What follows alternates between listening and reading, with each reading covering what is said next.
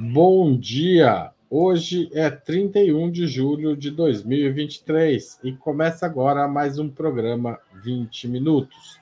A convidada é a especialista em educação, Márcia Giacomini. Professora da Universidade Federal de São Paulo, Giacomini lançou recentemente pela editora Alameda, com a participação de vários pesquisadores, um diagnóstico da educação paulista no período de 1995 a 2018. São três os livros, como eu disse: Políticas e Gestão da Educação na Rede Estadual Paulista, Políticas Curriculares na Rede Estadual Paulista e, e finalmente, Relações e Condições de Trabalho dos Profissionais da Educação na Rede Estadual Paulista. Com Jacomini, vamos falar deste período mas também, sobretudo, dos dias atuais, ou seja, governo Lula, Camilo Santana no Ministério da Educação, governo Tarcísio e um assunto urgentíssimo, a reforma do ensino médio. Qual foi o tamanho do estrago do novo ensino médio improvisado por Michel Temer? Quais os caminhos para reorganizar o sistema de ensino tendo sido criado este problema? Não perca, depois do intervalo a gente volta.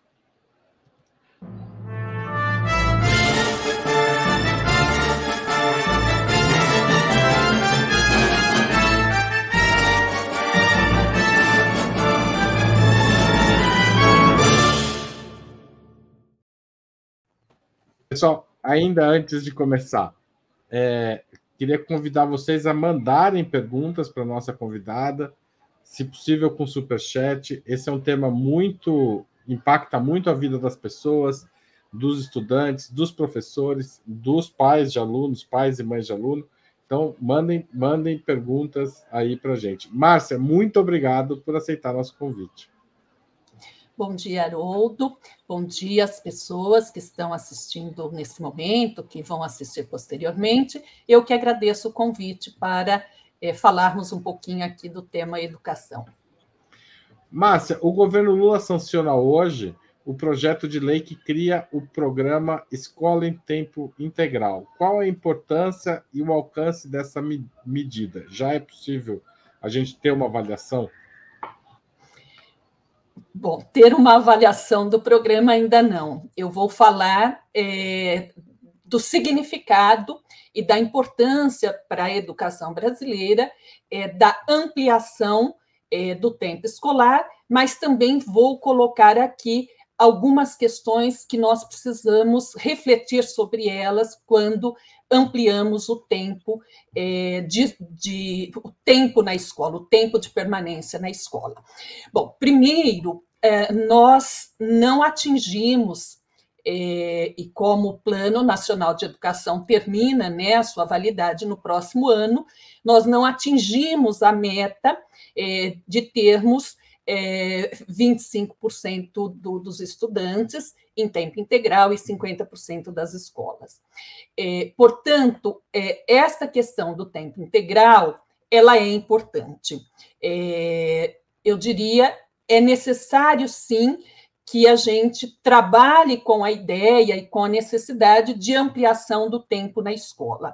É, se nós compararmos o tempo de permanência na escola dos nossos estudantes com os estudantes é, de países europeus, da OCDE, nós vamos verificar que é, os nossos estudantes permanecem na escola um tempo menor que o tempo de permanência desses estudantes.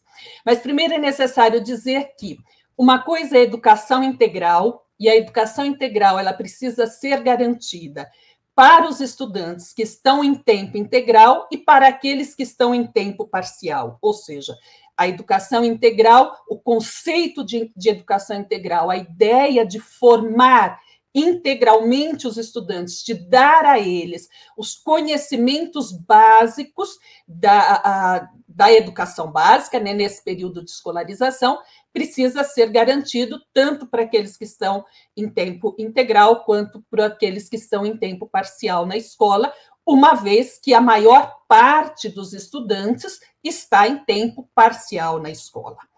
Depois nós temos a ideia da escola em tempo integral, aquela escola que funciona em tempo integral. E temos, às vezes, o aluno que é, está em tempo integral, ou seja, é, é, é, o aluno que está. Às vezes a escola funciona em tempo parcial integral, o aluno fica em tempo é, integral.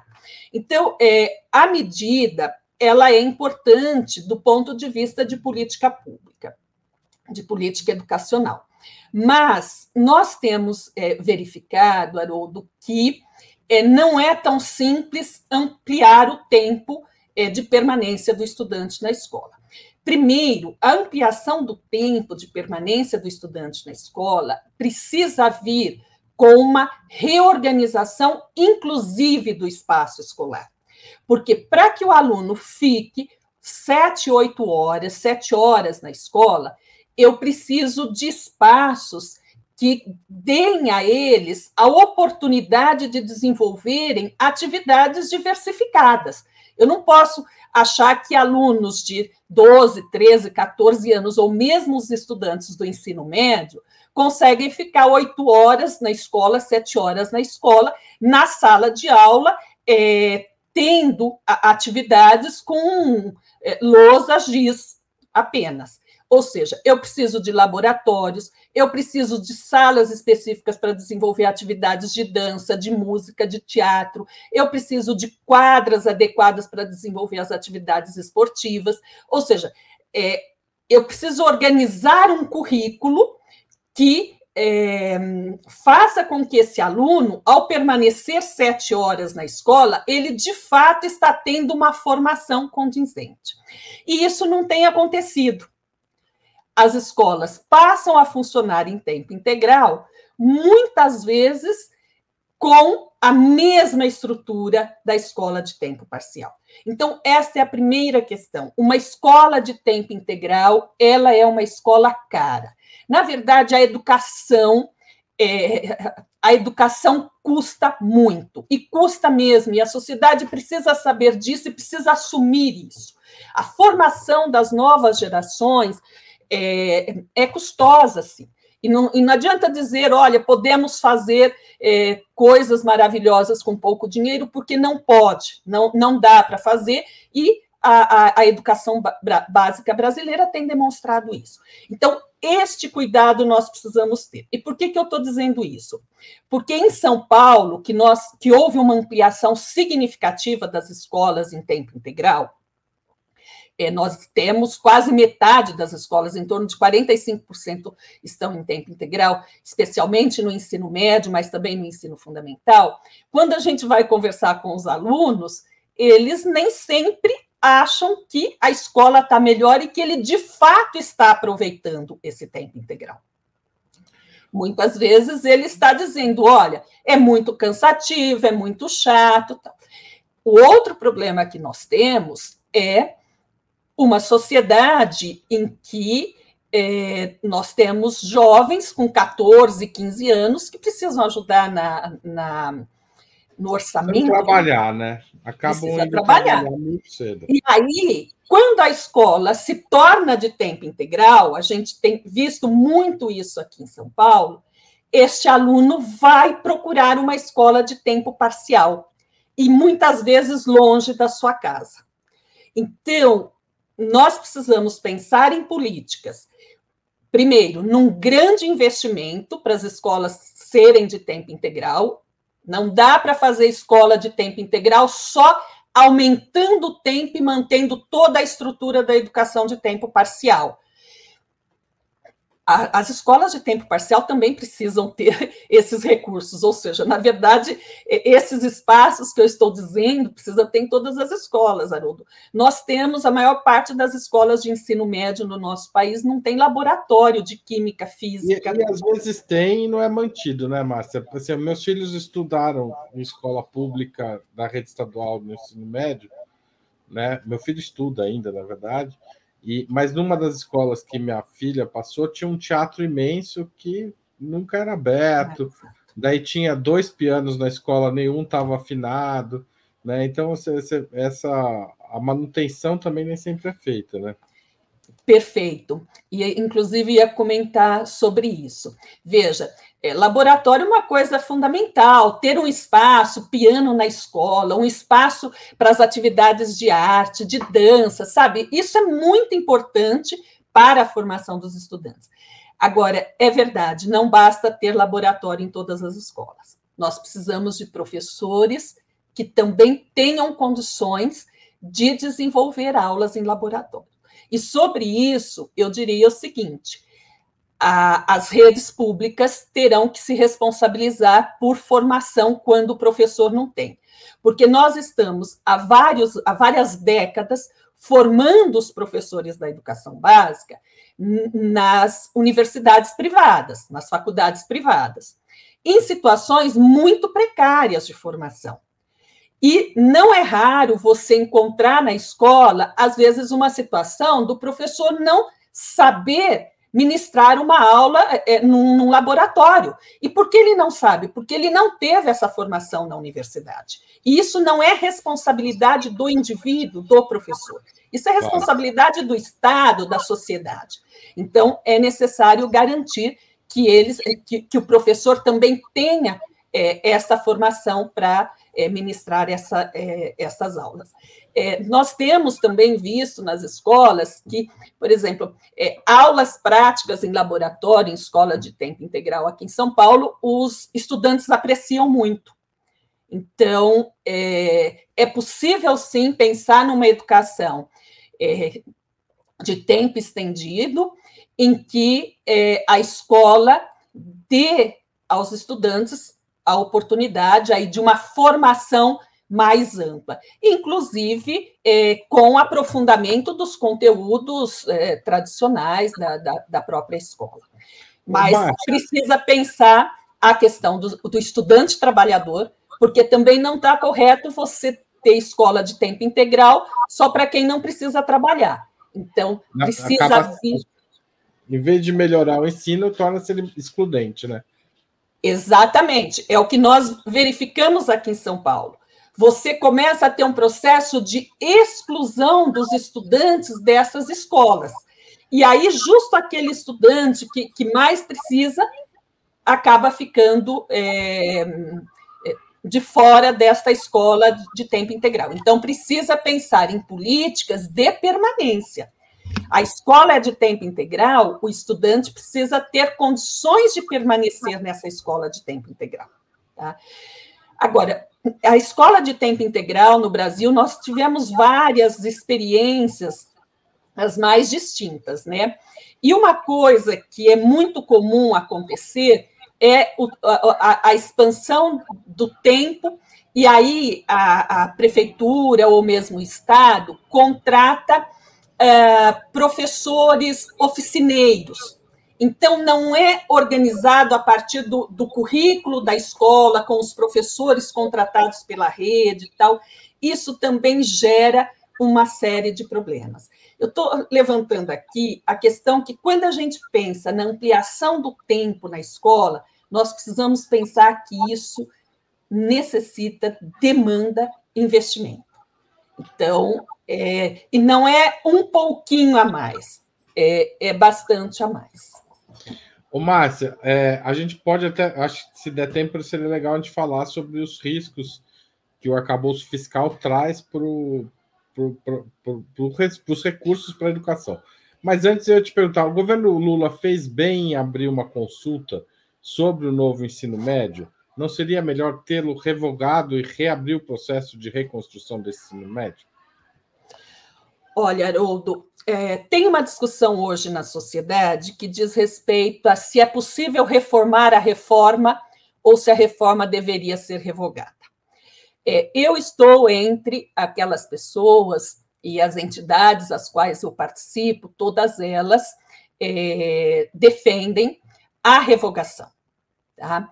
E por que defendemos a revogação? Porque entendemos que esta reforma não tem é, não tem conserto, não tem conserto porque ela parte de uma concepção equivocada de formação da educação básica.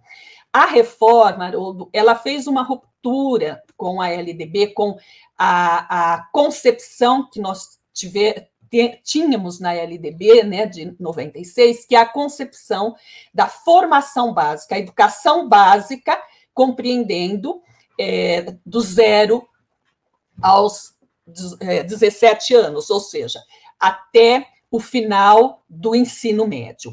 Então, nós compreendemos, aqui no Brasil, naquele momento, a LDB trouxe essa perspectiva, que a educação básica, enquanto um direito, de uma formação comum, ela envolve a criança do zero aos 17 anos, ou seja, o fim do ensino médio. Portanto, o ensino médio faz parte de um processo de formação comum. Tá? O que, que eu quero dizer com isso? Os alunos que estudam em qualquer escola, pública ou privada, tá? É, no sul do país ou no norte, ele tem um conjunto de disciplinas e de conteúdos que são comuns. Tá? E esta formação ela é muito importante, porque não diz respeito só ao vestibular, a ir para a universidade, mas diz respeito à formação do ser humano. Tá? A possibilidade de cada pessoa que nasce no território brasileiro ter acesso a esses conhecimentos o que a qual é a, a ideia central que está na reforma? Qual é a concepção? É uma concepção que rompe com isso. Rompe à medida que nós tínhamos 2.400 horas para esta formação, tá? para essa formação geral, essa formação básica, para estudar história, geografia, física, química, biologia, matemática, tá? todos os, esses conteúdos, e diminuímos para 1.800. Então, ocorre que o aluno chega no segundo ano do ensino médio ou até no primeiro, dependendo do itinerário que ele escolheu, ele não tem física. Ele não, o outro não tem filosofia, o outro não tem sociologia, o outro não tem biologia. Agora, imagine você o, um aluno que deixa de estudar física, química, biologia, filosofia e sociologia, porque ele escolheu o itinerário X ou Y. É interessante que o governo fez uma ampla campanha, né, o governo Temer, que o aluno ia escolher, ia escolher. Hoje você vai às escolas e os alunos, eles estão muito assustados, porque eles escolheram uma coisa e não foi uma única escolha que eles fizeram. Eles fizeram duas escolhas achando que estava fazendo uma. Porque quando eles escolheram o itinerário X, eles também escolheram não estudar um conjunto de outros conteúdos de outras disciplinas. E isso eles não tinham se dado conta. Então o aluno chega na escola e fala: Mas como eu não vou ter mais aula de física? Nós temos estudantes aqui em São Paulo é, do ensino médio que tiveram aula de física só no primeiro ano. O outro teve aula de é, filosofia só no primeiro ano, ou nem teve. Tá? Então, nós temos uma situação em relação à reforma, do que não, não dá para reformar a reforma. Nós precisamos reverter essa concepção. Tá? Nós podemos e devemos pensar numa reforma do ensino médio? Sim, devemos e podemos pensar. Mas nós precisamos partir de uma base comum. Eu acho que é inegociável as 2.400 horas, isso é o mínimo em três anos do ensino médio para esta formação básica. Bom, e aí nós podemos ampliar a permanência do aluno na escola, e aí nós podemos ampliar isso com aprofundamentos. Tá? Mas não dá para ser a loucura que foi é, esse processo. É, em São Paulo, Haroldo, nós temos uh, 60 11 itinerários formativos vinculados às disciplinas da base comum, tá? as áreas da base comum. É, matemática e suas tecnologias, ciências é, naturais e suas tecno tecnologias, linguagem e suas tecnologias, e ciências da natureza e suas tecnologias. E depois tem os itinerários é, técnico-profissional. Veja, dessas, desses 11 itinerários, eles estão divididos em 66 unidades curriculares. E dentro dessas 66 unidades curriculares, nós temos 276 componentes curriculares. para simplificar aqui, 276 disciplinas. Bom, não Ou é seja, muito. Ninguém estuda a mesma coisa. Não tem dois não... alunos em cidades de. Se não está na mesma, no mesma classe, no mesmo itinerário, cada um faz um curso. Não, não precisa muito esforço para dizer que isso é insano. Isso não tem a menor possibilidade. Eu me lembro em discussões, é, lembro de, de, uma live que uma colega da Unifesp participou com a Cláudia Costin, e ela batia nessa tecla. São muitas disciplinas, 13 disciplinas no ensino médio, é um absurdo. Tal. Pô, mas espera aí, o que é que a reforma trouxe? Os alunos não sabem qual é o itinerário que eles estão fazendo, qual é o nome do componente curricular. O professor muitas vezes também não sabe, ele está dando cinco, seis, sete, oito, dez componentes curriculares. Haroldo, pensa o que é um professor dá oito ou dez componentes curriculares diferentes. Uhum. Esse professor, às vezes, ele tem oito aulas semanais com a mesma classe. Os, os estudantes não aguentam isso. Então, Tratando nós temos. diferentes, né? Sim, oito, às vezes duas aulas desse componente, duas desse, duas desse.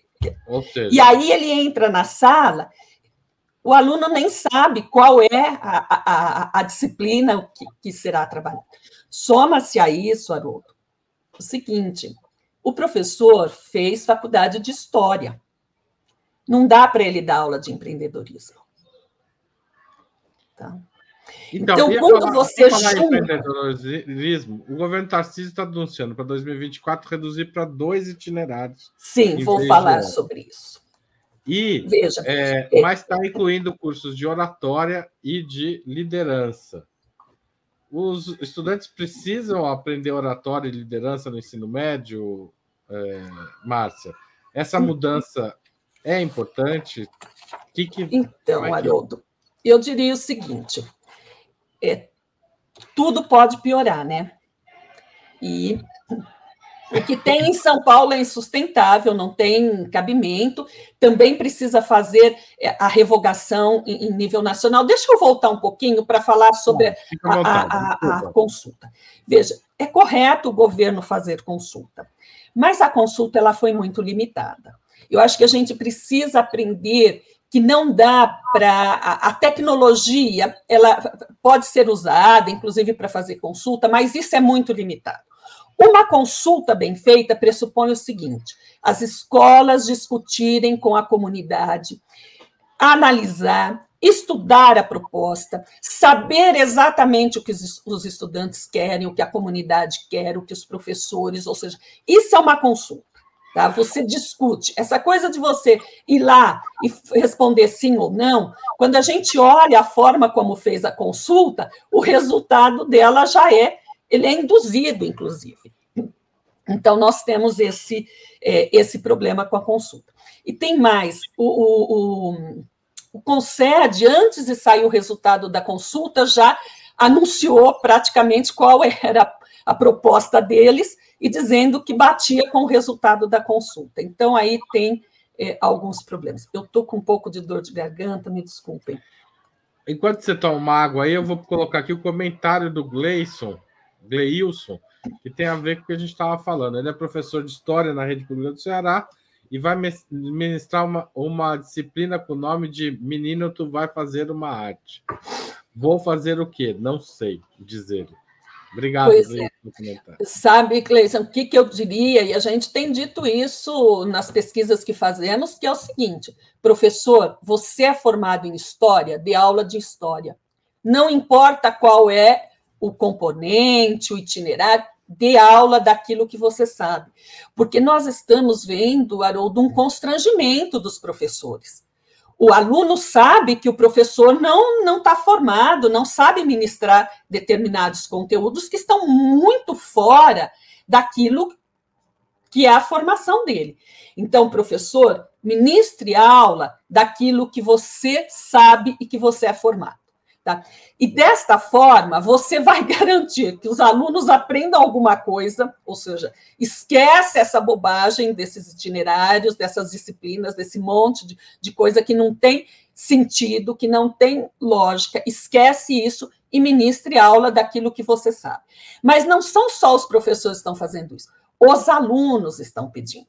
Eles falam, professora, dá aula de química, dá aula de biologia. Quando eles descobriram que não teriam biologia, mas a professora de biologia estaria dando qualquer um desses componentes curriculares, professora, você pode dar aula de biologia? Porque a gente não tem biologia, como é que nós vamos fazer o, o Enem, como nós vamos fazer vestibular? Tá? Então, acho que já tem uma resposta que é a partir da escola, dos estudantes e dos professores. Ah, então, a, a, a, consulta, eu penso que ela precisaria ser uma consulta um pouco diferente. É, uma consulta que colocasse a escola no centro da consulta. Então, a escola vai chamar a comunidade, a escola vai sentar com os estudantes, vai apresentar, tá certo? O que era o, o ensino médio, a proposta que está aí e pensar juntos, então, que ensino médio nós queremos. E aí, após isso, fazer, é, de fato, a reforma. Teria que parar a implementação, Haroldo, a revogação do ensino médio ela passa pela, é, pela Câmara dos Deputados. O, o presidente não pode revogar é, por conta própria, é uma lei, estamos falando de uma lei. Mas você pode parar a implementação, tá certo? Enquanto você faz de fato uma consulta e uma ampla discussão sobre isso. Isso poderia ser feito pelo ministro da Educação, pelo, pelo governo Lula. Por quê? O que está sendo dito hoje? Não, vamos aumentar o número de horas do é, é, da base comum para 2.100. Então, a gente pode tirar dessas 1.200 horas que foram para os itinerários, né, porque houve um aumento de 2.400 para 3.000 horas, então nós vamos é, aumentar é, para 2.100 e ficamos com 900 horas de itinerário. Não é esta a questão. A questão é que isso não resolve o problema, porque a concepção se mantém. Uma outra questão que está na concepção do ensino médio e também na BNCC é a ideia de habilidades e competências. Tá?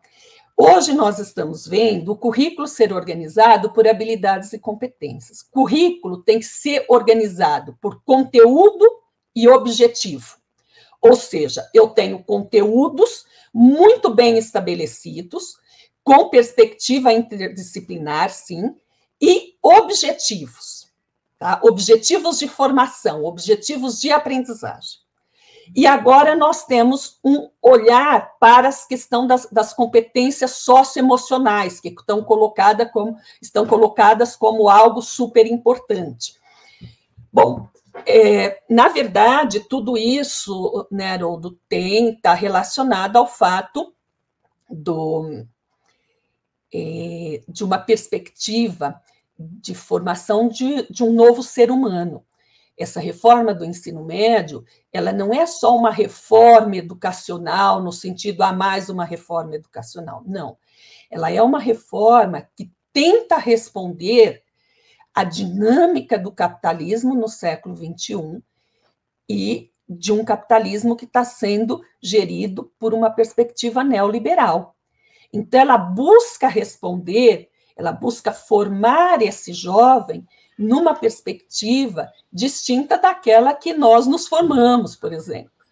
Daquela que é, olha, é, a busca de um emprego, de um trabalho, de carteira assinada, a, a ideia do coletivo.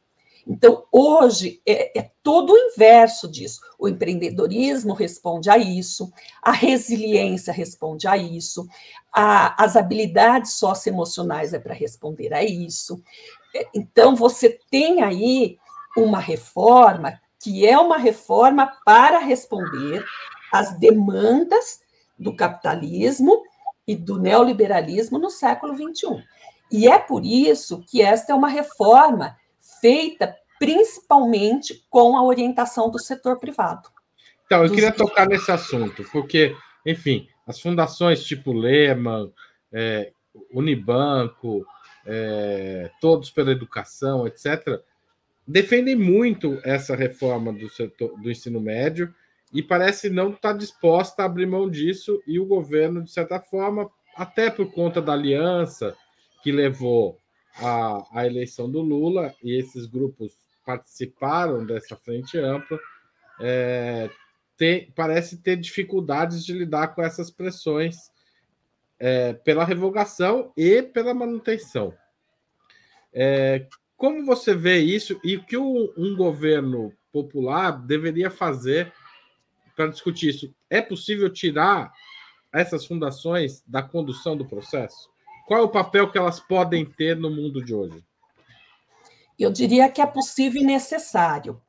É, sim, nós estamos diante de um governo de frente ampla, todos nós sabemos disso, mas isso não significa que o governo é, não possa, juntamente com os movimentos, fazer um enfrentamento é, às propostas que estão vindo desses setores.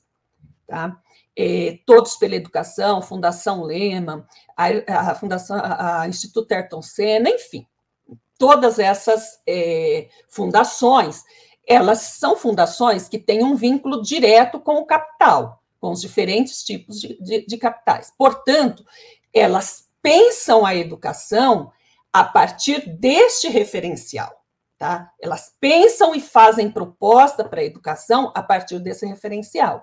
Eu penso que o governo precisa discutir mais com a universidade pública, com os movimentos, é, e aí tanto as, as, associações acadêmicas quanto as, as, quanto as associações sindicais também, porque existe um acúmulo, Haroldo, de é, debate sobre a questão educacional no Brasil. E nós estamos, desde os anos 90, respondendo e cada vez mais introduzindo nas políticas educacionais as propostas dessas entidades. Então, se alguém disser, olha, a educação está muito ruim, está muito ruim, bom, peraí, nós estamos há 30 anos respondendo a uma forma de pensar a educação gerencialista, a uma forma de pensar a educação por habilidades e competências. Se habilidades e competências, se a organização do currículo por habilidades e competências, que já estava lá na, nos parâmetros curriculares e nas diretrizes, 30 anos de experiência com isso, deveria ter dado bom resultado se fosse bom.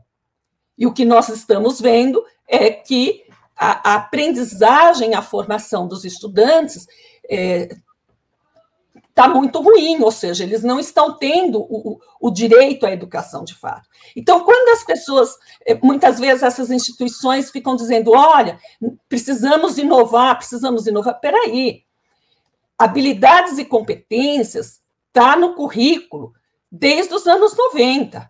O currículo tem sido orientado por habilidades e, e, competências, inclusive as editoras refizeram os livros didáticos tal a partir desse parâmetro desde os anos 90. Então nós não estamos falando de nenhuma novidade aqui. Nós estamos falando de continuar no erro, porque eu penso que currículo orientado por habilidades e competências é um equívoco.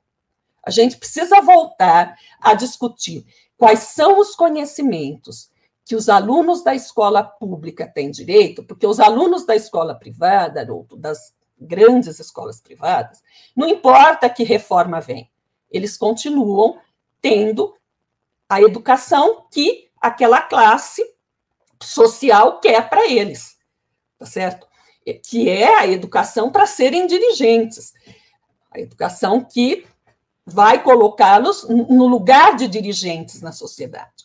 Então, essas reformas, elas incidem na escola pública, essencialmente. Tá? É, eu penso que nós precisaríamos de um ministro da educação que tivesse uma disposição de enfrentar é, o poder que esses institutos têm hoje na educação é, no Brasil, inclusive no MEC. Tá? É, a minha avaliação é que o, o Camilo Santana ele, ele tem, inclusive, um olhar, vamos dizer, um, um, um olhar, ah, uma perspectiva que, de fato, é, essas instituições podem contribuir com a, a educação pública. Então, ele não vem com um, uma, uma ideia, pelo menos, de fazer um enfrentamento com elas. Porque, veja, é, eles estão dizendo qual deve ser a política educacional. E isso não é recente, Haroldo. Em 2007, o, PD, o PDE, é, que foi um programa né, do, do Lula, uh, estava no, no Ministério é, da Educação, hoje, que está no Ministério da o Fernando Haddad, ele, é, o PDE é um programa muito que incorpora as metas do Todos pela Educação. Tá? Então, aqui nós temos é, um problema que, que realmente precisamos. É... Ou seja, a gente está obedecendo o setor privado há décadas Estamos. e não está dando certo. Então, e não está dando é parar de obedecer esses setores. Fundação Lema, Fundação Roberto Marinho, Fundação Ayrton Senna, Todos pela Educação. Esse pessoal está atrapalhando. Exatamente. E aí é interessante nós pensarmos, não, porque é importante a sociedade civil participar. Sim, mas espera aí. Sociedade civil é a Fundação Lema, é a CNTE, é a Amped, tá certo? Tudo é sociedade civil. Agora, quem é que de fato está sendo ouvido pelos governos? Esta é a pergunta que nós precisamos fazer. E nós temos sido muito pouco ouvidos pelos governos, tá? E já tem bastante tempo que isso é, está acontecendo. Então, a gente, é, eu acho que todo o setor da educação, Haroldo, tinha, tinha e tem uma expectativa que o governo Lula é, olhe, escute mais as universidades, as associações é, sindicais, as associações acadêmicas, os estudantes e menos as fundações.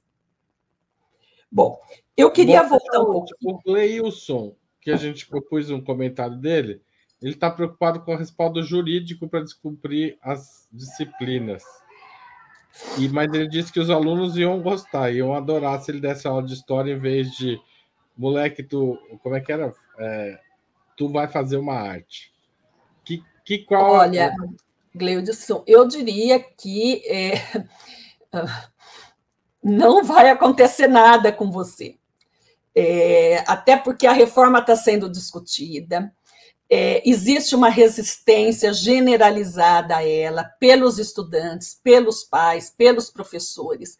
Eu diria que se você ensinar história, os estudantes vão ficar felizes, os pais vão ficar felizes. Você terá dado uma grande contribuição para essa geração, que é uma geração que foi, está sendo duramente sacrificada, primeiro pela pandemia e agora pela reforma do ensino médio. Então, é, e assim, Gleilson, na sala de aula, o professor também tem é, uma certa autonomia é, para desenvolver é, o seu trabalho. Então, eu acho que precisa é, se respaldar nisso também é, e organizar aí é, conteúdos que você conhece bem, que você tem condições de, de ministrar e dar a esses alunos algo muito mais importante do que é, essa proposta. E é possível de... dialogar com o tema, assim, fazer um, um meio-campo, ou você acha que vai É possível, Haroldo, é possível. O professor pode, a partir de um determinado itinerário formativo, de um, uma determinada disciplina, ele dialogar com a, a sua formação e, e, construir aí um, um, um, conteúdo que não significa virar totalmente as costas, porque para aquilo que está sendo proposto, é que tem coisas que é tão absurda que é difícil você Muito até... Muito mais absurda do que essa do Gleilson, que nem é tão... Exato. Então, quando a coisa é muito absurda, acho que não, não tem jeito, mas tem muitas propostas aqui em São Paulo mesmo, que é perfeitamente possível. Nós estamos fazendo uma pesquisação em sete escolas e a gente trabalha com o material da, da SEDUC, mas articulamos esse material a uma proposta que nós estamos é, construindo, porque a gente está pensando na formação desses estudantes. Ô, Márcio, o pessoal está fazendo muita pergunta aqui, então, então a conversa está um pouco descontinuada, mas vamos lá, porque eu acho que está legal. Tem, é, tem uma. A, a Maria José Lins pergunta se a experiência do Ceará é, é, de alguma forma, como que você avalia a experiência do Ceará? E, e daí eu complemento perguntando: o Camilo tem uma ideia muito cearense da educação brasileira? Então, gente, a, a experiência do, do Ceará é sempre é apresentada como a solução para a educação brasileira. Eu diria que não é a solução para a educação brasileira. Tá? É, é uma experiência que levou, uh, principalmente Sobral, a, a índices no, no, no IDEB, a bons índices no IDEB, mas nós precisamos considerar o seguinte: primeiro, é, o IDEB é um índice que indica, sim, é, aprendizagens que os alunos estão tendo dentro daquilo que é cobrado na, na, na, avaliação externa. E também o IDEB é composto pelo desempenho dos estudantes, mais a evasão, é, reprovação, tal. Então, tudo isso é analisado. É, tem a sua importância no sentido de é, olhar para a, a, a situação da, da, da qualidade da educação, do desempenho dos alunos no país, mas ele também é muito limitado. E tem um problema, Haroldo, que a gente precisa considerar. Eu não sei se você conhece um livro da Daiane Ravitch, que ela foi uma espécie de ministra da Educação do, do governo nos Estados Unidos.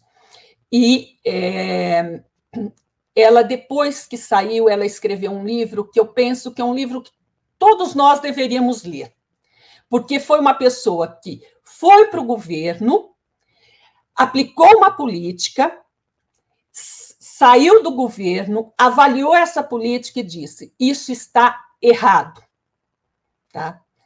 Que é essa política de você organizar o currículo, organizar a aula em função do que vai cair na prova, mais, na prova externa. Mais do que isso. Você não só organiza o currículo e organiza a aula para isso, como você, porque normalmente isso vem vinculado com bônus, com alguma coisa para os professores para a escola, você também vai é, ajudar o aluno é, a responder. Você prepara o aluno para responder. Você pede para aquele aluno que não está muito bem ficar em casa no dia da prova. Ou seja, existe todo um processo de mascarar é, esses dados. Tá? Então, a gente precisa tomar muito cuidado com isso, porque se nós queremos avaliar a qualidade da educação, nós podemos olhar para esses índices, mas nós precisamos olhar para o que de fato acontece nas escolas e qual é efetivamente a formação que está sendo dada ali. E a formação dos estudantes não é só o conhecimento de um conteúdo X ou Y, é muito mais amplo.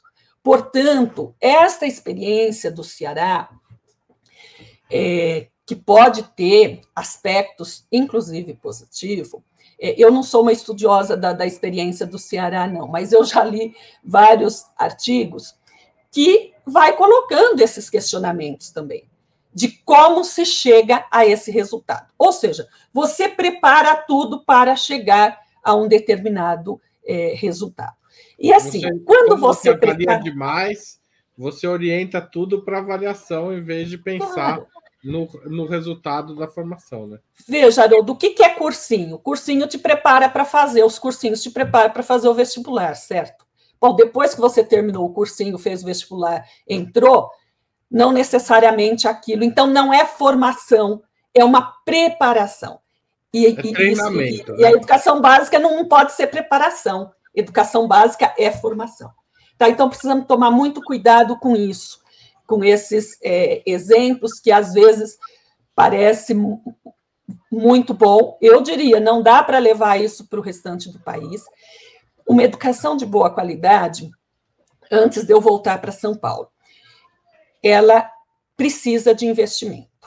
Então, o governo Lula precisa garantir o, o CAC, o custo aluno qualidade. Haroldo, nós temos uma sistemática de financiamento da educação no país que ela parte do que tem e distribui o que tem para o número de alunos que precisam ser atendidos. Isso é muito ruim. Nós atendemos 47, nós temos um pouquinho mais de 47 milhões de alunos matriculados na educação básica, dados do, do censo de 2022. Nós deveríamos, nesse momento, estar atingindo 10% do PIB, de investimento de 10% do PIB na educação, que é um compromisso de 2014 do PNE. Na verdade, hoje, nós estamos aplicando 5,2%, 5,3% do PIB na educação. Tá? Então, nós operamos com então, um é contingente. Metade. Pode metade. Falar.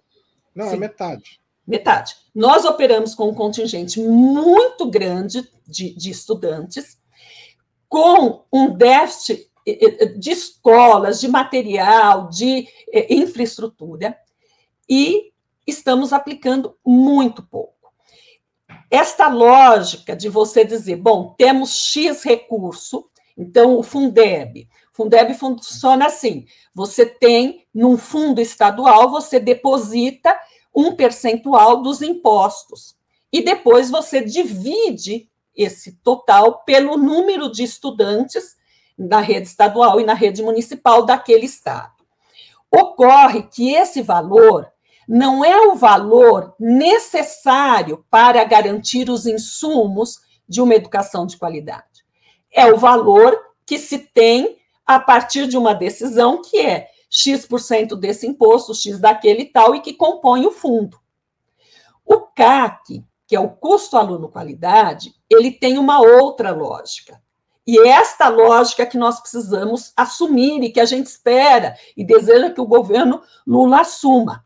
Essa, a, a, o CAC vem sendo discutido há muito tempo. Os governos é, anteriores, nem do Lula nem da Dilma, assumiram o CAC. Mas hoje ele está na. Ele deve ser o referencial de acordo com o Fundeb permanente. O CAC ele tem o pressuposto e ele partiu de uma investigação, de uma pesquisa, quanto custa uma escola de qualidade. Então, quanto custa a escola de educação infantil em período parcial, em período integral? Quanto custa a escola de ensino médio rural, urbano? Ou seja, ele fez esta, é, esta, esta pesquisa. Então, ele concluiu que, bom, essa escola custa tanto e isso significa tanto por, é, por aluno. E quando a gente olha o custo aluno qualidade e compara com o valor aluno Fundeb, nós vamos ver que ele é bem superior. Então, esta é a primeira coisa: investimento. Se nós não avançarmos no investimento, eh, nós vamos continuar fazendo reformas curriculares que não chegam a lugar nenhum. Porque, inclusive, supondo, Haroldo, que a reforma do ensino médio fosse, tivesse uma boa concepção, nós teríamos que fazer um investimento gigantesco para dar conta disso. Nós teríamos que formar professores, teríamos que fazer uma força-tarefa de formação de professores para todas essas é, disciplinas, esses itinerários formativos. Tá certo? Nós teríamos que colocar as escolas num outro patamar inclusive de espaços, para que o aluno que escolheu o itinerário X, se teve 10 alunos que escolheu aquele itinerário, vai ter aula para 10. Depois, mais 15 que escolheu. Portanto, aqui é uma concepção completamente desvinculada das próprias necessidades que, se ela fosse de fato adequada às necessidades que nós queríamos. Por exemplo, para você ter uma ideia, o, o valor, eu vou pegar a média do valor ensino ano, que é os anos iniciais do ensino fundamental, em 2023 é de R$ 5.209 o ano. Nós sabemos que tem escolas privadas que, essa, que esse é o valor da mensalidade. Então, realmente não, não é possível. Não, Mas, Haroldo, vamos, tem até escolas mais caras privadas. Sim, tem escolas. Eu estou dizendo aqui, se você pegar uma média de escolas, vamos dizer, razoáveis ali, você vai ter. Isso é a mensalidade, então, isso ou mais. E temos escolas com mensalidades muito maiores. Mas vamos voltar à sua pergunta do governo do estado de São Paulo. Veja, Haroldo, São Paulo saiu na frente na implementação. Os estados tinham é, até 2022 para iniciar a implementação. São Paulo começou em 2021. São Paulo tinha um projeto Inova Educação, um programa Inova Educação, e nesse programa Inova Educação tinha disciplinas eletivas, projeto de vida e tecnologia. Então, em 2021, o, o então secretário de Educação, ele implementou o, o novo ensino médio com essas disciplinas e a partir de 2022 os itinerários. Bom, então, hoje nós já temos, esse ano, se forma a, a, o primeiro grupo, é, a primeira corte de estudantes do que pegou o novo ensino médio em São Paulo. Tá? Esse ano eles se formam. Nos outros estados que começaram em 2022, então a, a, o primeiro grupo se forma o, o ano que vem. Muito bem. E agora, São Paulo também está saindo na frente, antes mesmo de uma decisão nacional para reformular o ensino médio aqui em São Paulo. Bom, a, a conclusão do secretário de Educação, né, do Bruno Feder, de que não é possível essa quantidade de itinerários e essa quantidade de componentes curriculares, me parece uma decisão muito, ou seja, uma conclusão é, muito razoável. Na verdade, é, isso tem sido dito por, pelos pesquisadores, enfim, é, pelas escolas, pelos estudantes. Agora, o que, que ele propõe? Primeiro problema, ele mantém as 1.800 horas para a as disciplinas da formação geral básica. Então, aí já temos um problema. Bom, e ele mantém porque não houve mudança na legislação nacional, e se não há mudança na legislação nacional, na LDB hoje está colocado como o número de horas para essas disciplinas. E aí, ele coloca lá no primeiro ano do, do ensino médio, né, é, além das disciplinas da, da base comum, é, que compreendem 800 horas, ele coloca mais 200 horas do, de itinerário formativo com as seguintes disciplinas: educação financeira, projeto de vida, tecnologia e programação. Então, vamos pegar isso aqui. Bom, educação financeira. Hoje tem uma discussão sobre a necessidade de ensinar as pessoas, os estudantes, a lidarem com o dinheiro. Eu perguntaria: com qual dinheiro? Educação financeira para quem ganha salário mínimo ou nem salário mínimo, você está exatamente querendo ensinar o quê? Certo? É, talvez a gente precisasse ensinar os estudantes discutir orçamento público, sabe? É, conteúdos dessa natureza. Agora, essa educação financeira, que quando você pega o material, é, ensinar o aluno a, a, a se virar com um salário mínimo, ele já faz isso. A família dele já faz isso. Tá certo? Então, nós precisamos verificar. Para mim, não é nem educação financeira. É, se você quer discutir a questão das finanças, se você quer discutir orçamento público, aprender sobre isso, isso é relevante. Mas não é essa educação financeira que está se propondo. Projeto de vida. Haroldo, eu fui a uma escola e conversei com os estudantes uma aluna do sétimo ano, do oitavo ano. Ela disse assim para mim: não dá esse projeto de vida. Olha, é tudo igual. No, no, sexto ano, no sétimo ano, no oitavo, no, o livro é o mesmo, a matéria é a mesma, todo ano a gente vê a mesma coisa. Porque é aquela ideia de o que você quer ser, o que você quer fazer, o que você quer estudar, o que você precisa fazer para ser isso completamente desvinculado da realidade social dos estudantes. como se eu quero ser tal coisa e magicamente isso acontecesse.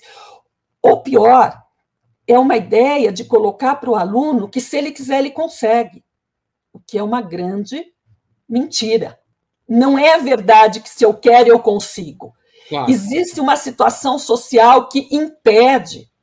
Tá Quando eu disse lá que é formar essa geração, ou seja, formar o ser humano numa nova perspectiva, é isso.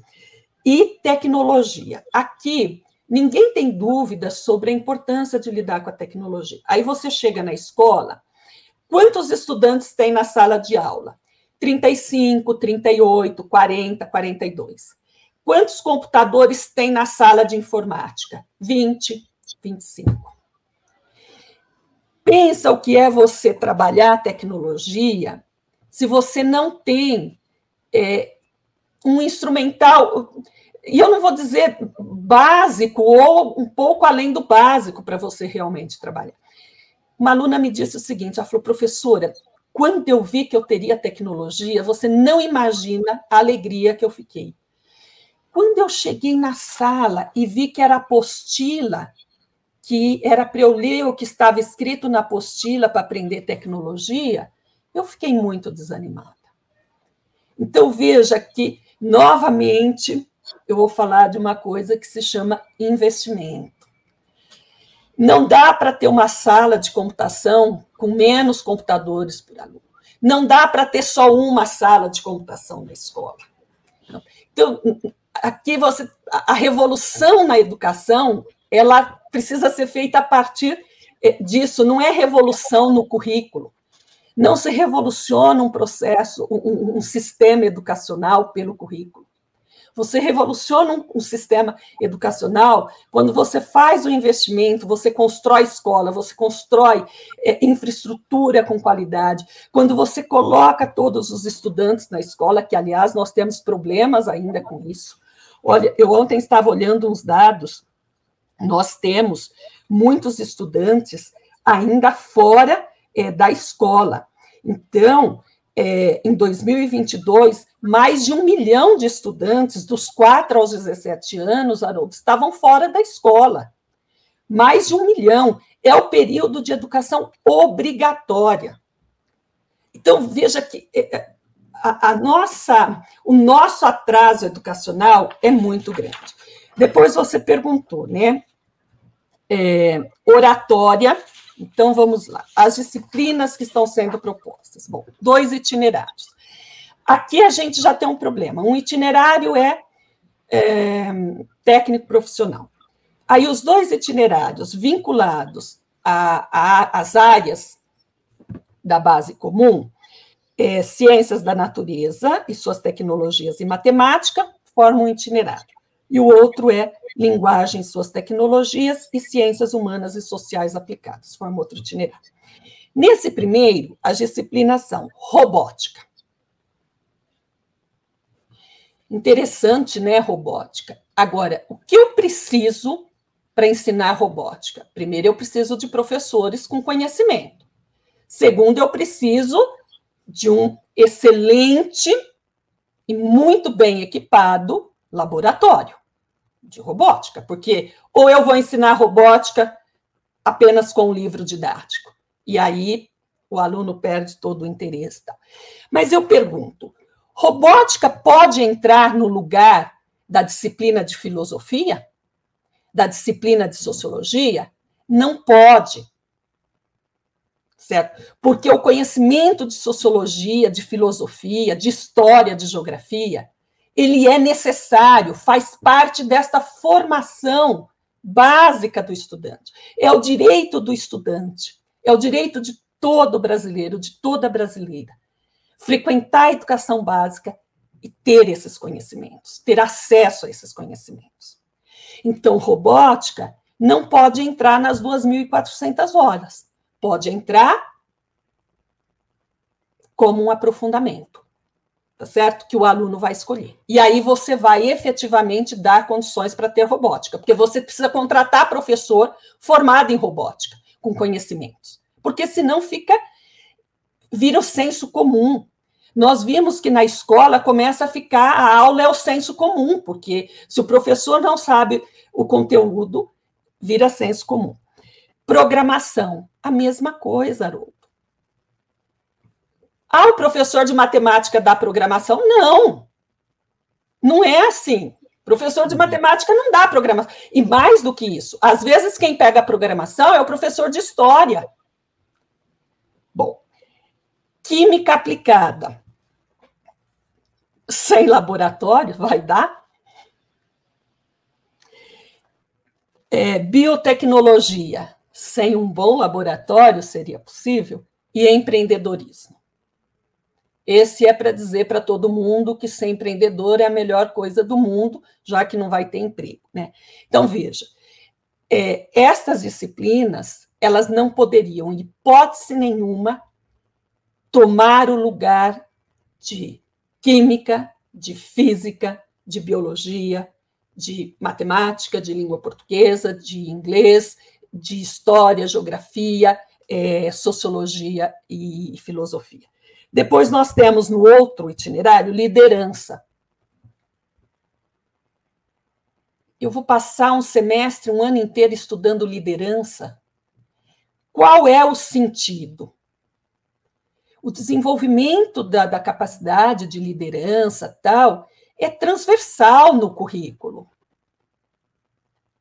Não é, não é conteúdo de uma disciplina. Mídias digitais. Bom, voltamos novamente na questão da tecnologia e da discussão, evidentemente, sobre é, o sentido das mídias digitais, o uso, enfim, aqui tem conteúdos muito re relevantes para ser discutido. Geopolítica, que esse ainda você tem mais condições de professores formados, oratória. O que é isso? Para o aluno do ensino médio. Agora, eu tiro uma aula de filosofia e coloco oratória. Eu tiro uma aula de sociologia e coloco oratória. Filosofia e sociedade moderna, que poderia, inclusive, estar no conteúdo de filosofia, de sociologia, enfim. Então, aqui, é, a única justificativa para isso é que a necessidade de esvaziamento do currículo do ensino médio. Ou seja, é, a sociedade capitalista brasileira, portanto, de um país periférico, sob a égide do, do, a égide do, do neoliberalismo, não pode sustentar alunos formados no ensino médio que tem filosofia, que tem sociologia, que aprende química, que aprende biologia, que aprende história, que aprende geografia. Porque os alunos que aprendem isso, eles são capazes de questionar, e eles vão questionar. E nós não podemos ter é, uma população que questione. Esta juventude que não terá emprego, ela precisa sair da escola com uma ideia fixa que ela pode ser um empreendedor. Ela precisa sair da escola com uma ideia fixa que, se não der certo o empreendimento que ela fizer, é porque ela não estudou o suficiente, ela não foi inteligente o suficiente, ela não teve a dedicação e o empenho necessário. Resiliência, ou seja, não deu certo, deu tudo errado, comece tudo de novo, mas continue achando que você precisa. Que a culpa é sua. Que a culpa é sua e você tem que ser um empreendedor. Tá? E pense uma coisa que é muito importante: não se junte com ninguém. Você está disputando com todo mundo. Ou seja, a ideia no grau mais absurdo do individualismo. No grau mais absurdo. Porque precisamos cortar qualquer perspectiva qualquer ideia que nós tivemos, nós aprendemos na escola o coletivo também, né, Haroldo? A gente tinha uma ideia de coletivo. Isso precisa ser dizimado. Então, é, é isso que está acontecendo. Agora veja, o governo de São Paulo, ele não discutiu com ninguém para apresentar isso aqui. Ele simplesmente apresentou. As escolas têm, têm experiência, tem propostas, tem capacidade de pensar. Quando a gente vai para a escola e pensa junto com a escola, é possível construir coisas muito mais interessantes do que isso. E volto a dizer: tem uma coisa na, na reforma do ensino médio que nós não podemos abrir mão e não dá para negociar. As 2.400 horas para a formação geral. Obviamente que não é só isso, tá? A gente tem uma discussão sobre ensino médio, como organizar o ensino médio. Gostaríamos, inclusive, de poder colocar isso em debate com o governo federal. Tá? Mas as 2.400 horas, esse mínimo, não pode ser destinado para absolutamente nenhuma disciplina que não sejam aquelas disciplinas que trazem para uh, o estudante essa formação geral básica e essa possibilidade de terminar o ensino médio tendo tido aula dessas disciplinas. Haroldo, os nossos estudantes não sairão do ensino médio sem filosofia, sem sociologia, sem química, sem física. Ou seja, conhecimentos muito básicos que é um direito, independe se ele vai para a universidade, se ele vai para o mercado do trabalho, se ele vai ser empreendedor ou se ele vai ser empregado, se ainda tiver emprego. É um direito dele como ser humano. Tá? E, e é isso que está sendo retirado. É, eu penso que o Ministério da Educação precisaria rever isso. Os secretários estaduais de educação, o Estado é o principal responsável né, pela, pelo ensino médio. E eles estão muito convencidos dessa proposta de reforma do ensino médio com sede. E eles estão, na verdade, muito articulados com essas empresas. E é muito interessante. Depois, se você tiver um tempinho, pegue cada uma dessas pessoas que falam em defesa do ensino médio e veja qual é a, o instituto, a fundação que ela está ligada, e veja o que ela está fazendo. Ela está fazendo material para o novo ensino médio, ela está vendendo material para o novo ensino médio. Então, aqui há um interesse que é um interesse comercial, um interesse, olha, eu defendo o novo ensino médio porque eu já fiz o material, porque eu vou vender, porque eu vou assessorar. Tá? Então, é, é, é esses institutos, eles estão assessorando as secretarias de educação, e aí, óbvio que eles o cortou o som, Márcia. Eu que bati. Esse interesse, me desculpa, não é um interesse pela formação da juventude, não é uma preocupação porque o ensino médio estava ruim. É, é responde aos seus próprios interesses. Os mais diferentes, os mais amplos e os menores também. Oi. Tem, é, tem os interesses, digamos, da estrutura e o interesse da conjuntura, né? O Exatamente. O interesse mais amplo é o interesse de formar uma geração com uma perspectiva diversa daquela que o ensino médio, naquela estrutura, com todos os problemas que ele tinha e tinha, mas ele formava. É, e os interesses, vamos dizer, que é eu vendo o, o material que eu fiz, tal, eu dou assessoria, e é, e é isso que está acontecendo. Então, assim, eu acho que é, o MEC e as secretarias de educação, elas precisam dialogar um pouco mais com a universidade, dialogar um pouco mais com os setores que vêm dizendo que é, isso não está dando certo. E não está. E não venha dizer que precisa mudar para dar certo, porque tem 30 anos que isso está acontecendo.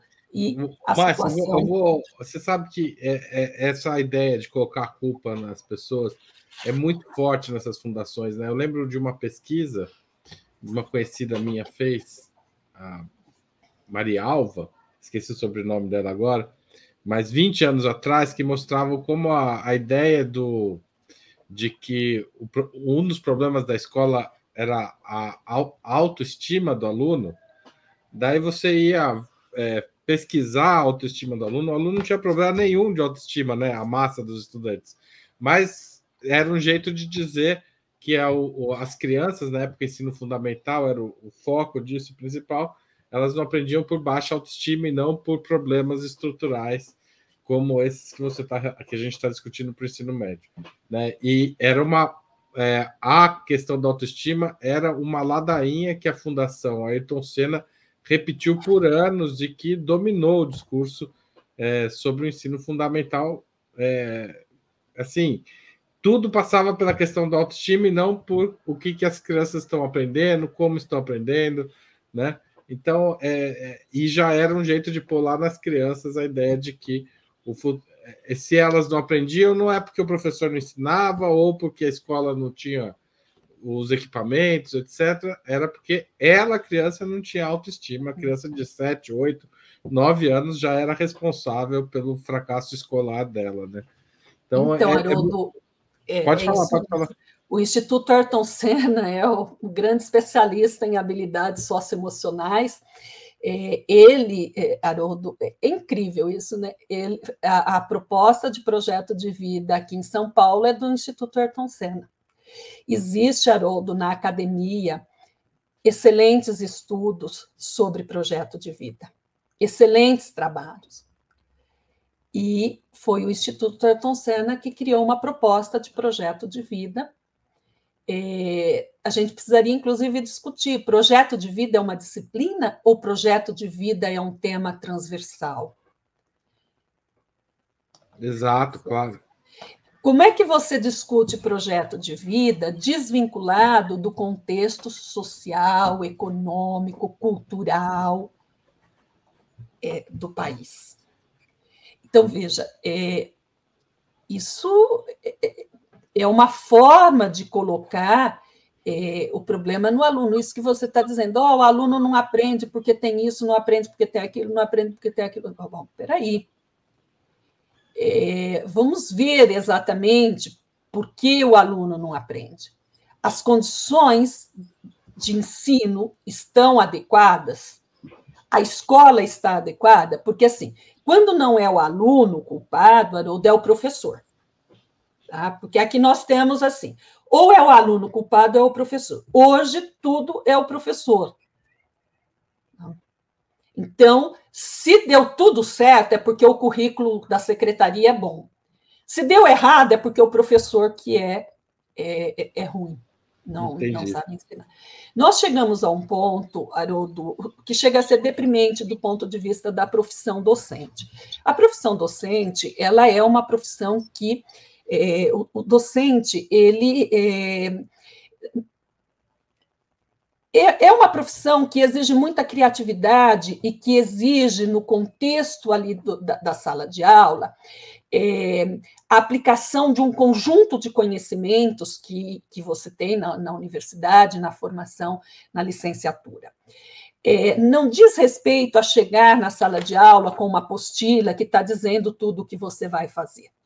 O professor organiza a sua aula, ele prepara a sua aula a partir do conhecimento do conteúdo, do que precisa ser ensinado e do grupo classe que ele tem. Tá? Ocorre que nós temos vivido já há muito tempo, isso desde os anos 80, 70, uma sobrecarga de, de aulas. O professor trabalha em mais de uma rede, tem muitas aulas tal. E aí é, não dá tempo de preparar aula. Então, hoje, nós temos isso cada vez mais. As apostilas, não é nem apostila mais. A apostila foi aqui em São Paulo em 2007, quando a professora Maria Helena Guimarães era secretária. Então, o professor recebia uma apostila, o estudante recebia uma apostila e deveria seguir aqui.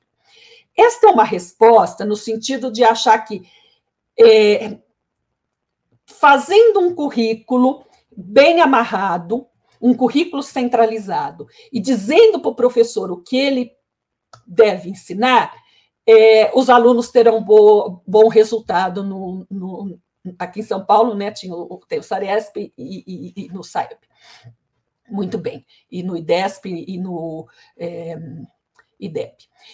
Acontece que isso foi tirando de tal forma é, autonomia do professor, não só autonomia, a possibilidade desse professor pensar, desse professor organizar as aulas, que é, e vai esvaziando o próprio sentido da docência.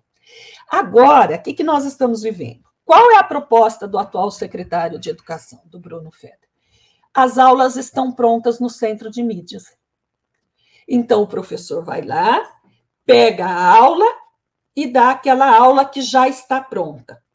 Você percebe onde o professor está sendo colocado numa situação dessa?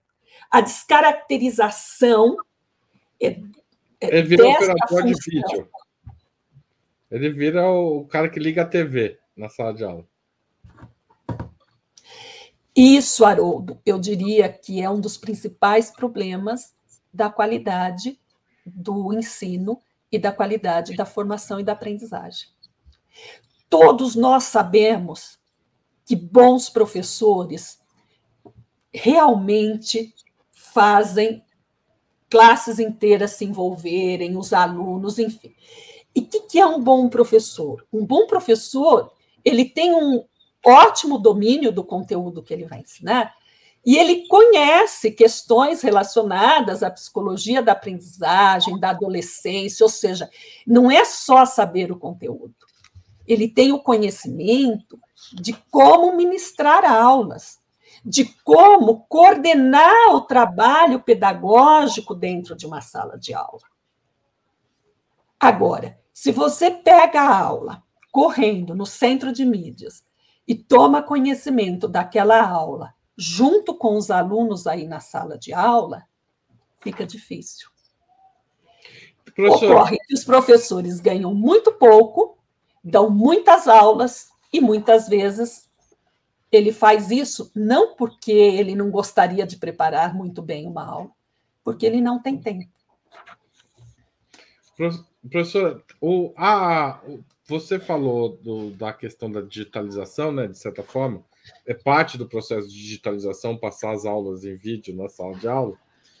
É, mas a Suécia tá, a, a, anunciou que vai dar uma parada no processo de é, digitalização da sala de aula e a, a, avaliação deles é que eles estão correndo o risco de criar uma geração de analfabetos funcionais na Suécia, que historicamente é tido como um modelo para a educação nos outros países. É, como você viu, viu esse anúncio e o que é preciso aprender urgentemente para cá com ele? Então, precisamos aprender com isso, né? É, a volta dos livros, né? Não dá para digitalizar tudo, não dá para. Porque o que, que eles concluíram? Que é, aluno na frente do computador, porque eles chegaram a um ponto de as aulas estavam tudo, o, o aluno estava fazendo todas as atividades é, no tablet, no computador tal, e descobriram que estão criando uma geração de analfabetos, né? É, sabe, Haroldo, essa, esse uso, às vezes, muito é, eu diria, indevido, um uso como se a tecnologia fosse resolver todos os problemas. Eu lembro quando é, o, o, o, presidente anterior disse: não, nós vamos criar um joguinho para alfabetizar, nós vamos criar um. Sabe, como se as coisas fossem assim, como se é, você cria um jogo e, e, esse jogo garante que, que as crianças, vou, vou criar um aplicativo para as crianças serem alfabetizadas. Então, você tem assim de tudo, né? Claro que essa não foi a bobagem, a maior bobagem que ele falou, mas entre elas falou isso. É, a gente precisa pensar que o uso da tecnologia é, precisa estar a serviço da formação que nós queremos para os estudantes. E quando eu falo formação, eu insisto muito em formação, porque nós também passamos por um período, principalmente nos anos 90, que parecia assim: precisamos aprender isso, aprender aquilo, aprender aquilo outro. Precisamos aprender a ler e escrever, precisamos aprender a, a, a, as, as quatro operações tal. Sim, nós precisamos aprender isso. Mas a escola não é só aprender isso, é uma formação. E esta formação passa pelo seguinte: se o aluno não tiver contato com o livro, se ele não tiver contato com essa história, que é a nossa história na escola, onde ele terá? Por que, que vai ficando analfabeto? Porque você começa a ler uma linguagem no WhatsApp que é, inclusive, diferente daquela que tem no livro, certo? Os termos, a forma. Você constrói uma estrutura de pensamento extremamente limitada, Haroldo.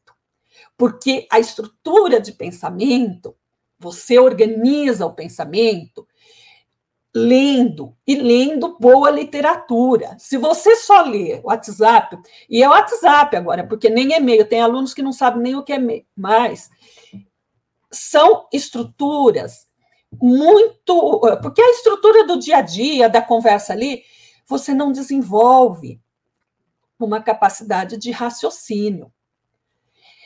É evidente que nós não precisamos é, fazer contas é, manualmente, quando somos adultos e sabemos fazer e podemos usar a calculadora. Mas na escola é importante, porque é raciocínio. Eu preciso aprender, não é? Ah, mas tem a calculadora. Sim, tem a calculadora, mas eu preciso aprender qual é o raciocínio que está por trás desta, é, desta conta tal. Depois eu posso até usar, não tem problema nenhum, mas eu preciso aprender isso. O aluno que não lê bons livros não constrói, inclusive, a capacidade de estruturar, de estruturar o pensamento, de organizar o pensamento. E também, se ele só lê o WhatsApp, ele não tem paciência para sentar e ler um livro. Então, nós temos que pensar o que é que nós estamos, o eh, que, que nós queremos é, formar.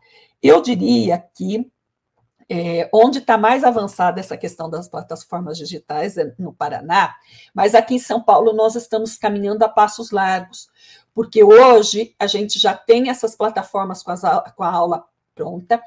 É, o início desse semestre na rede estadual paulista, Haroldo, foi assim, é, uma enxurrada de plataformas.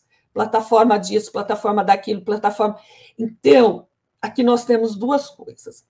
As plataformas é uma tentativa, assim, de é, controlar o trabalho, vigiar o trabalho do professor tal. Eu diria que isso é uma imensa bobagem. Tudo que se tentou em relação a isso não dá certo. MMR. Pergunto qual foi o resultado do método de melhoria de resultados, que é o tal do MMR. É, quando chega lá na escola, as coisas não acontecem como a, a secretaria pensa e como quer. Aliás, isso atrapalha muito, porque aí o, o diretor, os gestores, precisam ficar registrando tudo isso, e ao invés deles fazerem o processo educativo, darem atenção para o processo educativo, eles acabam perdendo muito tempo é, nesses registros, preenchendo essas plataformas. Então, é, essa é uma tentativa de controlar e dizer que está fazendo alguma coisa, e aí você olha o conteúdo é esse, por que, que a secretaria está fazendo? O conteúdo é esse, a aula é esta, e depois ela faz uma prova daquilo. Ah, melhorou a educação. Que educação que melhorou? Percebe? Ah, agora tem é, um problema é quem está vendendo essas plataformas para os governos. Novamente, Haroldo, estamos falando aqui de um problema. De um problema que é o fundo público, o dinheiro público, sendo apropriado pelos institutos que fazem formação, que vendem material, pelos, eh, pelas empresas de tecnologia, que vendem as plataformas, que vendem os, eh, os computadores, os tablets. Tal. E aí teve até aquela situação inicial da, da empresa, que o, o, o atual secretário, a compra foi realizada o ano passado, mas de uma empresa que ele é sócio. Então, você veja que as coisas vão é, se articulando. É como se a Secretaria de Educação dissesse o seguinte: olha, a gente coloca aí é, uma série de tecnologia, de plataformas, é, controlamos tudo e tudo dá certo. Não, tudo, tudo dá errado.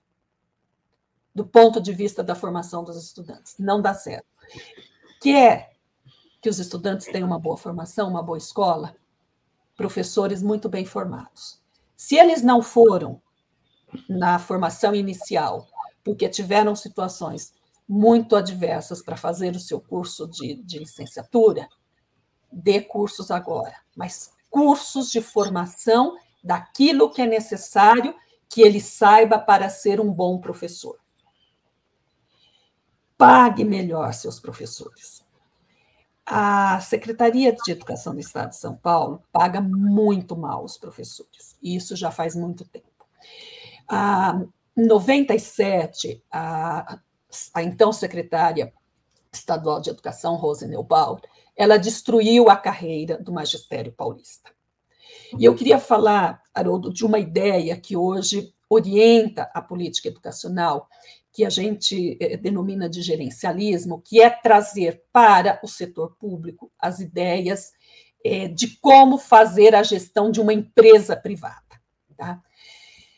E isso é muito complicado. Inclusive, as escolas, ao, ao, invés de desenvolverem um processo de gestão democrática, que é um princípio constitucional da educação, que está lá na, na, na Constituição de 88, elas têm sido orientadas a realizar um processo de gestão antidemocrático, um, um, um processo gerencial mesmo. O que, que acontece com a carreira do professor? Quando a gente pensa em educação, num sistema de ensino, numa rede de ensino como São Paulo, nós queremos que os professores eh, tenham interesse, os, os atuais eh, egressos dos cursos de licenciatura tenham interesse em ingressar no magistério, certo? Bom, para que eles tenham interesse, você precisa ter um salário compatível a, a, a importância social dessa profissão, tá? E você precisa manter essa pessoa na rede. Então, isso é muito importante. Por isso, a carreira do magistério, ou seja, você ter uma carreira que quem tem 25 anos de rede ganha bem mais do que quem está começando, quem tem 10 ganha mais, quem tem 15, ou seja, você considerar que essa permanência na rede é um elemento para o salário ficar melhor, tá? isso é muito importante. E é, a, hoje tem uma crítica, acabou a, a, a nova carreira, ela acaba com a ideia de você receber por tempo de permanência na rede. Tá? E eu não estou colocando que ah, basta você ficar na rede. Sim, basta você ficar na rede, não. Você fica na rede trabalhando, você é avaliado, tá certo? Então, e sim, deveria interessar para todo gestor público que os professores se mantivessem. Porque isso é muito importante para a escola. Uma escola que todo ano muda o conjunto dos professores é muito difícil você sustentar um projeto pedagógico. Ah, tem uma cultura que está além do, dos textos escritos, do, né? tem uma cultura interna das escolas que precisa ser mantida. E isso se faz mantendo os, os professores. Mas tem. A gente não vai conseguir entrar, Márcia, nessa questão, uma pena, porque a gente está uma hora e meia aqui já conversando, mas e que é uma questão muito importante que acho que a gente tem que voltar outro dia, que é falar do como segurar os professores nas escolas. Até vou anotar aqui esse tema para a gente voltar a ele. Pode Haroldo, falar. podemos voltar sim. Nós fizemos, inclusive, uma nota técnica é, sobre isso, é, o GEPUD, a REPU, é, pegando, comparando as duas carreiras, mostrando os problemas da nova carreira, inclusive com dados, tal, podemos, é, num outro momento, voltar a falar disso. Eu não tinha ideia que já estava aqui há uma hora e meia. Significa Não, que eu falei muito, hein? Foi ótima conversa, mas a gente tem que encerrar. Mas eu quero voltar a esse tema assim, a gente troca umas figurinhas depois para a gente voltar. Agora, é... Márcia, é... eu vou encerrar fazendo o que a gente sempre faz aqui aos nossos convidados, pedindo que indique um livro e um filme para quem estiver assistindo. Então vamos lá. Eu é um filme já bastante antigo, tem agora uma versão mais recente, mas ambos são antigos, mas eu quero indicar porque eu acho que é um filme, além de eu gostar muito, ele nos traz reflexões importantes, principalmente é, em tempos de inteligência artificial e de, enfim. É, Blade Runner e o atual, que é o Blade Runner 2049. Acho que vale muito a pena é, assistir né, esses dois filmes. Na verdade, creio que a maioria já tem assistido, essa dica fica para os mais jovens, mas até reassistir. É, um livro, Haroldo, eu quero indicar uma biografia, eu gosto muito de biografia. Eu quero indicar uma biografia do Gramsci, Gramsci, uma nova biografia, que é do, é, do Ângelo Torsi.